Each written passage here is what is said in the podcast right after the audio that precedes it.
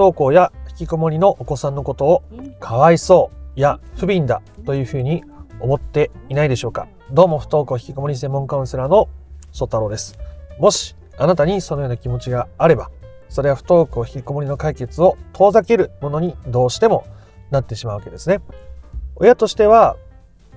子供の幸せを持って学校に行けた方がいい、ね、生活習慣直した方がいい。YouTube ゲームやりすぎない方がいい。ねやりすぎちゃってる子供学校に行けない子供不憫だかわいそうだって思ったりしやすいと思います。だからこそ悩むし苦しいしうまくいかないことにジレンマを感じたりすると思います。なんでこれが不登校引きこもりの悪化につながるのかじゃあどうして、えー、それを変えていけばいいのかっていうことまでなるべく具体的に話していきたいと思いますので不登校引きこもりを本質的に解決していきたいぞという人は最後まで聞いてみてください。例えばの話を早速してみたいと思います。例えば、えー、僕がですね、クライアントさんとか不登校引きこもり悩む親御さんと話をさせていただくときに、もし不登校引きこもりが解決したら、例えば子供が学校に行けるようになったり、ここで言う解決はですね、子供が学校に行けるようになったり、経済的に自立ができて一人で暮らせるようになったり、そういう風になれたとしたら、誰が一番喜ぶと思いますか？ということを聞きますね。そうすると、それは子供が一番幸せだと思うっていう返事が返ってきたりします。どうでしょう？今、動画をこうやって聞いてくださってる方の中にも、そうだそうだと思った人はいらっしゃるかもしれません。ね。でも、どうしてそれが子供にとっての、あなたのお子さんにとっての幸せだということがわかるのでしょうか？あんまり具体的に名指しをして批判とか僕はしないですし皆さんそれぞれいろんな、えー、思いがあっていろんな、ね、不登校引きこもりの支援もあるので、えー、言いませんがまあある一つの、ね、ニュースとかにもなる話題になりますがその不登校とか引きこもりの支援をするといって、まあ、特定のね場所にこうお子さんを連れて行ってでそこでずっと生活をすると。で親からはもう離れるように、もう家には戻さないと。結局そのまま独り立ちさせると。ね。で、そこで、ね、親御さんとしては安心できると。ね、家に帰ってこない。アルバイトなりなんなりして自分の生活を作っていくんだと。僕はその活動を批判するつもりは全くないです。はい。皆さんそれぞれに思いがあって、いろんな活動があって叱るべきだとも思ってるぐらいですね。ただ、親としては子供の幸せを持って一人で暮らしていくんだよ。一人で働くんだよ一人で頑張るんだよと言って送り出したはずなのにそのお子さんが後にですね自ら命を絶ったっていう話どっかで聞いたことあったりするんじゃないかなと思います。で親としてはだって子供の幸せを持ってそれをしたはずなのに子供が自ら命を絶つということはこうおかしいじゃないですか。どっかがずれちゃってるわけですよね。もちろんそのお子さんにその時どんなことが起きてどんな心づもりがあって自ら命を絶つっていう選択をしたのかは、まあ、僕にはわからないですがやっぱりこう親子っていう近しい人間関係において断絶されたり拒否されたっていう経験を抱えたまま外の人とつながるっていうのはよっぽどうまい巡り合わせとか運がないとどうしても難しかったり苦しかったりするわけですよね。だって一番自分を近くで見てきた親っていう大きな存在が自分を見放したっていうことは子供にとっては世界に見放されたって思ってもおかしくないぐらい大きな出来事なわけですね。親御さんが子供にね、え自立してほしいとか学校に行ってほしいとかそれがこの子の幸せなんだって思う気持ちは全く否定するつもりもありませんしそれが子供のためになるお子さんの幸せのためなんだと思ってることも否定はするつもりはないです。ただ、そういうズレがあると、こういうことが起きたりしますよね。ということをお伝えしているわけですね。親御さん親御さんなりにお子さんの幸せを願って、ね、今のままじゃかわいそうだ。この子が不憫だ。良くない。と思って、なんとか自立できるように、なんとか学校に行けるようにっていうふうに押し出す押し出す方向に動いたりしてしまいがちですが、それによって親子の信頼関係が損なわれるということは子供にとっては世界との信頼関係が損なわれているっていう状況になってしまうわけですね。そうなると子供はとても生きていくことは苦しい、辛いわけです。まあ僕も親とそんなにいい信頼関係を作れていた方ではなかったからこそ人生に生きづらさや悩みを感じていたし、で、僕が自分で無意識のうちにでもそれを選んでしていたから全部が親のせいだなんて言うつもりもないです。当時の僕にとってはそうやって親と向き合ったり自分がね周りの顔色を伺ったり自分を押し殺して生きることが必要だと思って選んだって今だったら思いますけど、えー、だだからこそね誰かを責めたり批判したりするつもりは全然ないんですけど、ね、今の話を聞いてじゃあこれ、まあ、彼も子供のことを不憫だとかかわいそうだとか、ね、一人暮らしした方がいいんだとか学校に行くべきなんだって言って、ねまあ、押し出す気持ちをもっと強く持っていこうと思った方は、まあ、ほぼいないと思いますね。まあ、そういう人がいたとしても、僕が何ら批判するべきことでも何でもないですけども。なので、そうした気持ちを手放していくことの方がむしろ大事。今のお子さんとどう信頼関係を作っていくのかが大切になっていくわけですね。例えば、また想像してもらえたらなと思うんですけど、あなたの親があなたのことをずっと不憫だ、かわいそうだと思って先回りや過干渉を、ね、してきていたとしたら、今なおしてきていたとしたら、どんな風に思うでしょう？もしかしたらパートナーからそれをされていらっしゃる方がいるかもしれないし、パートナーのご両親からそれをされているっていう方もいらっしゃるかもしれないですね。今絶賛親からそういう扱いをされているっていう方もいらっしゃると思います。それって心地のいいものかっていうことを一度考えてみてほしいんですね。心地のいいものかどうか、周りからね、良くない、不憫だ、かわいそうだ、子供のこともそうだし、あなたも不憫でかわいそう。どうにかしなきゃ、どうにかしてあげたい。ああしたらこうしたらどうしたらこうしたら言われちゃう。心地がいいかと言われたら、それが心地いいと感じられる方はなかなかいないですよね。うん、基本的には嫌だ、めんどくさい、うざい、めんどくさい、嫌だっていうことが積み重なっていったり、まあ、苦しくなっていっている方も非常に多いと思います。でそれを結局子供に味合わせることになってしまうと、ね、余計にまた難しくなるわけです。親御さん自身も消耗して苦しくなっていくし、お子さんも消耗して苦しくなっていくっていう負のスパイラルが起きてしまうので、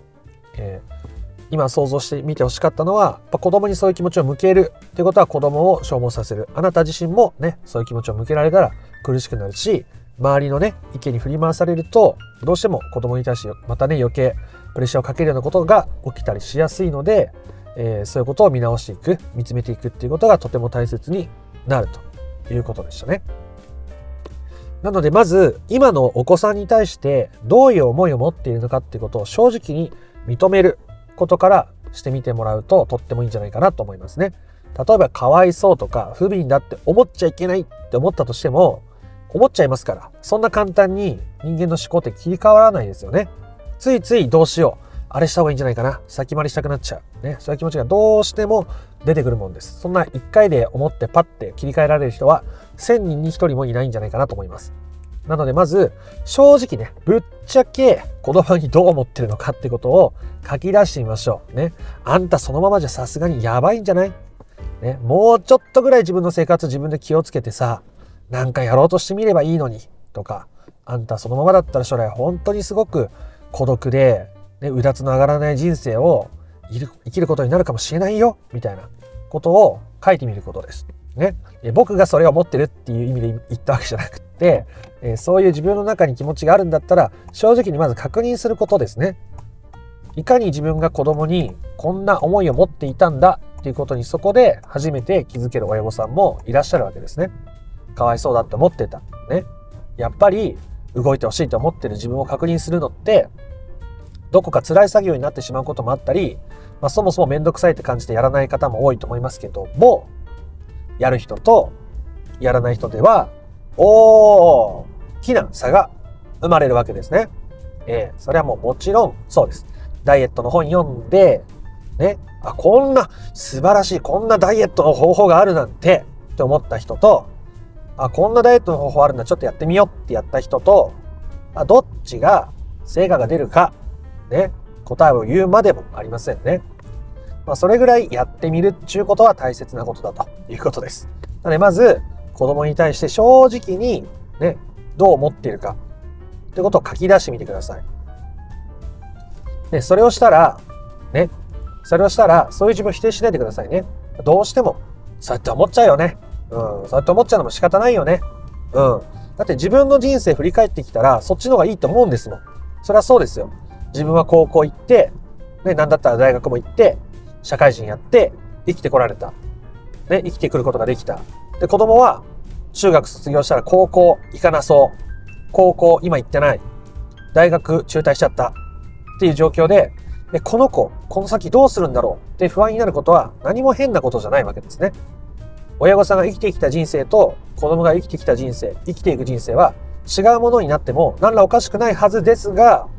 とはいえ自分が知らない人生を子供が歩むことに対して不安や恐怖が大きくなることは当たり前ですね。人間は知らないことに対して不安や恐怖を覚える生き物だからです。だから、それが悪いわけじゃない。まあ、どうしても不安になっちゃうよね。だってわかんないし、ね、その先どんな仕事に就けるかもわからない。いつ動き出すかもわからない。ね、どうにかしたくなっちゃったり、かわいそうだなとか、あの頃の元気な子供に戻ってほしいなって思っちゃ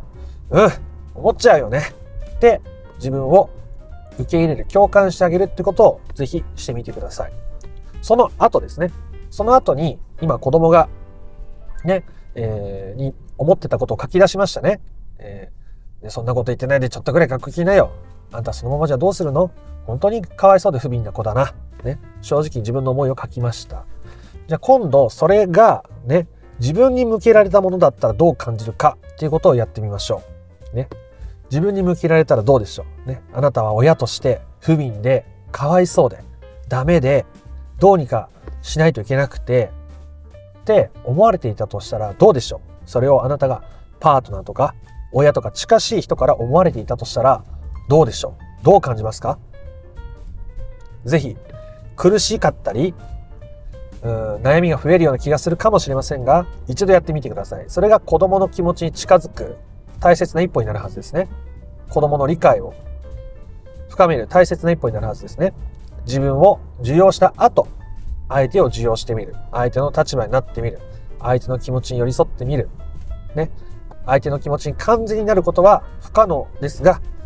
気持ちを押し量ろうとしてみるということはできることですね。相手の立場になって、相手の目線になって物事を考えてみるということがないと、どうしたってコミュニケーションはうまくいかないわけです。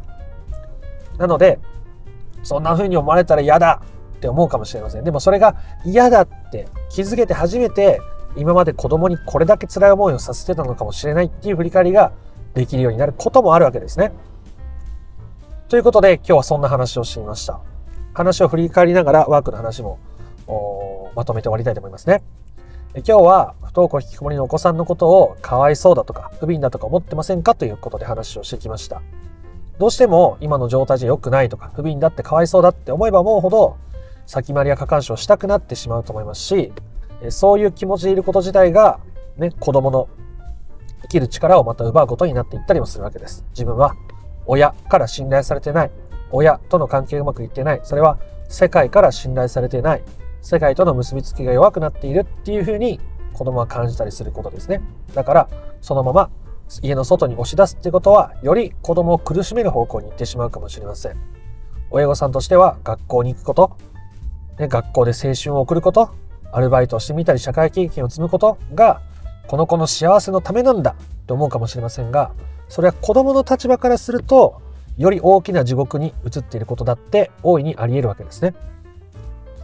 なので親御さんとして、ね、それが幸せだと思う気持ちを何ら否定するつもりはないです。ただそのズレを持ったまま解決するっていうのはとっても難しいのでまず正直に子供に思っていることを書き出してみてください。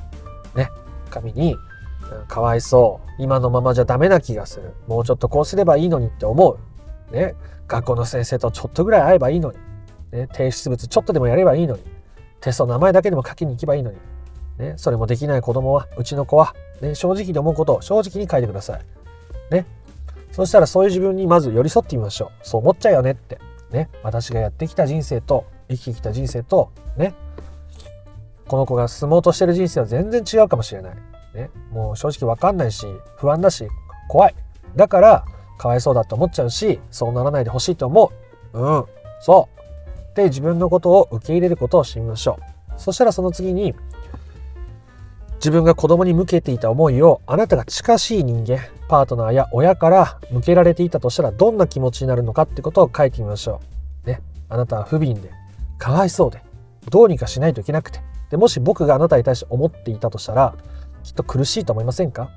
ね、それをパートナーとか親とか近しい人間から思われてたとしても嫌だなって思うと思いませんか、ね、その嫌だなっていう感じも味わうことによって子供の立場子供の目線というものがまた改めてできてくるはずですね。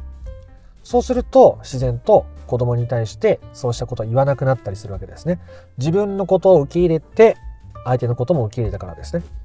そういう見つめ直しによって不登校引きこもりは本質的な解決に向かうと。親子の信頼関係が取り戻されて子供は親に対して安心感を覚える。それは子供が世界に対して安心感を覚えることと深く深く深く深くつながっているからでございました。ということであなたなりのペースで取り組んでいってもらえたらなと思います。ということで今回の話が良かったなとか面白かったなと思った方はいいねやコメントをしてみてください。不登校引きこもりの解決法について順序立てて知りたいよっていう方は説明欄の URL から公式 LINE に登録をしてみてください。そちらから不登校引きこもり解決のための三種の神器という動画セミナーを無料でプレゼントしております。チャンネル登録も興味のある方はしておいてください。ではあなたの不登校引きこもりの問題が本質的な解決にたどり着くことを心から願っておりますまた別の配信でもお会いしましょうありがとうございました。ソ太郎でした。